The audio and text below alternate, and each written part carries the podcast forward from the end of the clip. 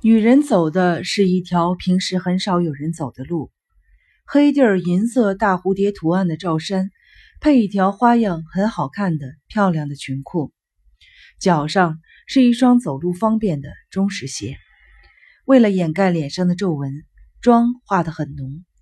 由于长时间在夜里站着工作，脸有些变形，化妆盒、空饭盒、毛巾什么的塞在手里提着的包里。怎么回事？他妈的！女人边走边骂，顺着多摩川的绿地旁边一个行人都没有的自行车专用道南下。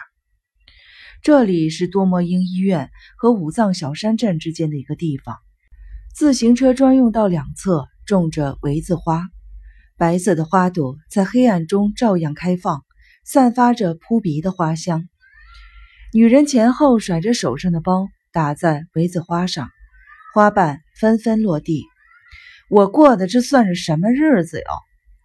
女人承包了南武县平江站东口商店街一家地下酒吧，每月上交一定数额，剩下的全归她。酒吧很小，只雇了一个打工女，还算有几个老主顾。现在她是在回家的路上，十二点关了门脸的灯，打工女就回家了。他呢，还得陪着那几个满腹牢骚的男人，每天不到凌晨三四点钟回不了家。平时也陪着客人喝点喝不多，可是今天却喝了一杯又一杯，有点反常。经常光顾酒吧的客人都注意到了，问他是不是碰到什么不痛快的事情了。是的，小女儿让他伤心了，现在想起来还不由得眼泪汪汪。三十岁的大女儿早就结婚去了群马县，基本上没联系了。二十四岁的小女儿也结婚了，住在东京丰岛区，丈夫在运输公司工作，已经有了一个五岁的儿子。她昨天上午去小女儿家看外孙去了。离婚四年来，一个人过日子，生活也习惯了，就觉得白天的日子长了。看外孙。是他精神上的最大的安慰。他刚到小女儿家时，外孙正要跟妈妈出去学英语，还早嘛，小学还都没上。小女儿听了，没好气地说：“您甭管，现在不努力，一辈子过不上好日子。”说完，照着想赖在家里不去学习的儿子脸上就是一巴掌。他吃了一惊，连忙制止：“别打孩子，你这个当妈的太过分了吧！”他抱着外孙，不敢看外孙挨过打的脸。说的轻巧，我就被我妈这么打过。小女儿狠狠地瞪了他一眼，他感到困惑。胡说！小女儿怒目而视，逼上前来：“您不记得了？确实不记得了。不多少严厉一点的时候是有的，可是不记得像小女儿现在这样打过孩子。”小女儿用责难的语气继续说：“自从上幼儿园开始，不管是学书法还是学钢琴，只要我稍微有一丁点不用功，大嘴巴马上就来了。过马路时稍微快一点，您就使劲拉着我的手腕，把我的手腕弄得青紫。过后还说这有什么，又是一顿臭骂。跟着您去超市买东西时，我不小心把罗着的罐头碰倒了。”连店里人都说没关系，您呢？不知道哪儿来那么大气？我哭着认了错还不算，当着人家的面又打了我两巴掌，这些您都忘了吗？那我都是为了让你成为一个好孩子。对呀，我也是为了让这孩子成为一个好孩子而打的他呀。用不着你来教训我，更别当着这孩子面来教训我。小女儿大声嚷嚷着。把孩子拽到自己的身边，也不管孩子哭得多么伤心，老是拿我跟姐姐比，这儿不好，那儿也不好。中途退学您反对，结婚你也反对，反正我是一无是处。所以呢，我得好好教育这孩子。以后啊，您别老当着孩子面这样，让孩子恨我。小女儿说着说着，伤心的哭了起来。女人呢，一时不知道说什么好了。像是被推出来似的，走出小女儿的家，连给外孙买的玩具都给塞回来了。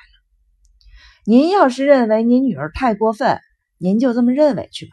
我有我的教育方法。小女儿说完，砰的一声把门关上了。也许是女儿跟女婿闹意见了，心里不高兴吧。女人反反复复的这样想着，可是想不通。现在还被小女儿指责教育方法不对，真没法接受。我还不是为了让你们姐妹俩出人头地，过上好日子。我是为我自己吗？女人从小就有一个愿望，那就是长大以后能自立，至少不能比别人生活的差。女人的父亲是个公务员，看上去很和气，实际上很脆弱，喝了酒就发脾气，平时积郁的愤恨总是冲着妻子和女儿发泄。父亲经常打他，在学校听有的同学说，从来没有挨过父母的打。他就更讨厌父亲了，同时他也讨厌就知道忍耐的母亲，对从不违背父亲的意志，顶多在孩子面前发发牢骚的母亲非常的反感。尽管如此，他还是安慰母亲，帮母亲做家务，照顾弟弟妹妹。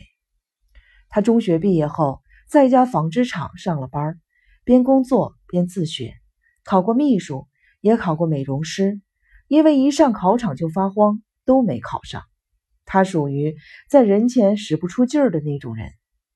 小时候，父亲经常骂他笨蛋、不中用，母亲也一个劲儿的对他说：“社会上竞争很激烈，像你这么娇气，早晚上当受骗，一事无成。”结果还真让母亲言重了。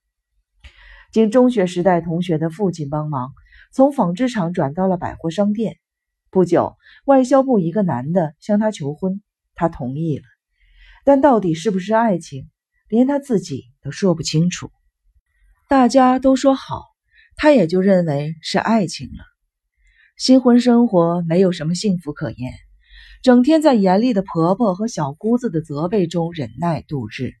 由于婚后没有很快怀孕，精神压力很大。总算生了孩子，可是两个都是女儿。婆婆、丈夫都不高兴，在家里，她觉得除了孩子以外，什么都不属于她，于是把所有的爱情倾注在孩子身上。但是孩子并不争气，又哭又闹又任性。本来觉得孩子是自己的唯一，可是孩子们好像是故意背叛了她，这使她心里烦躁不安。再加上丈夫从来不护着她。永远跟婆婆站在一边，她有时真想把孩子们给掐死，自己也自杀。尽管如此，她认为自己对孩子的爱远远超过了婆婆和丈夫。她自己没能实现的愿望，于是就把这个愿望寄托在孩子身上。钢琴、书法、珠算、游泳、绘画不一而足。孩子取得了好成绩，马上就表扬，就鼓励。一偷懒，成绩一下降，马上就生气，有时抬手就打。你们呐，比我小时候生活好多了，有什么理由不努力的？她并非没有怀疑过自己的教育方法的正确性，为此，她多次征求过孩子们父亲的意见，可丈夫总以工作忙为理由，不凉不酸地说了一句：“你看着办吧。”就算了事。他只好一边参考着邻居家是怎么做的。一边继续按照自己的方法做下去，他只有一个愿望，那就是孩子们将来能自立，自己能像朋友们那样跟孩子一起过日子。但是大女儿刚参加工作就结婚走了，小女儿呢也说打算一满十八岁就结婚，结果跟了一个连固定职业都没有的中学时代的同学。他让小女儿再好好的考虑考虑。为此，还跟大女儿商量，没想到大女儿说：“妹妹也想早点离开你呢。”原来大女儿也觉得跟自己一起生活是一种束缚，受到的打击真不小啊。她不死心，又去劝小女儿说：“这种让人笑话的女婿不能要。”没想到小女儿说已经怀孕了，她丈夫说不管，结果。从孩子出生就什么都没有管过，到孩子结婚都不管的丈夫，到被孩子们称为好父亲，她简直都快气死了。女儿们都有了孩子以后，她觉得该从常年的忧郁中解放出来了，于是提出了离婚。不料女儿们都谴责她：“您想把爸爸扔了呀？”她觉得丈夫早就把她给扔了，女儿却这样说。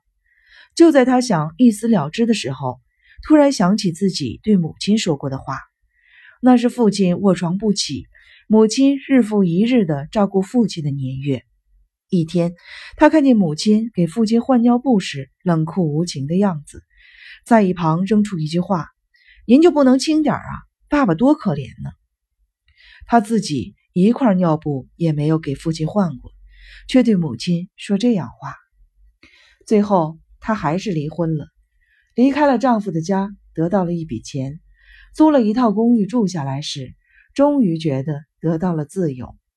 睡懒觉睡到什么时候也不会挨骂，多少天不洗衣服、不打扫房间也没人管，他感到有生以来从未有过的轻松。不久，他开始在超市打工，后来又承包了这家酒吧，不愁吃不愁穿，也很自由。只是随着时间的推移，经常感到孤独、寂寞和空虚。他想跟小女儿和解。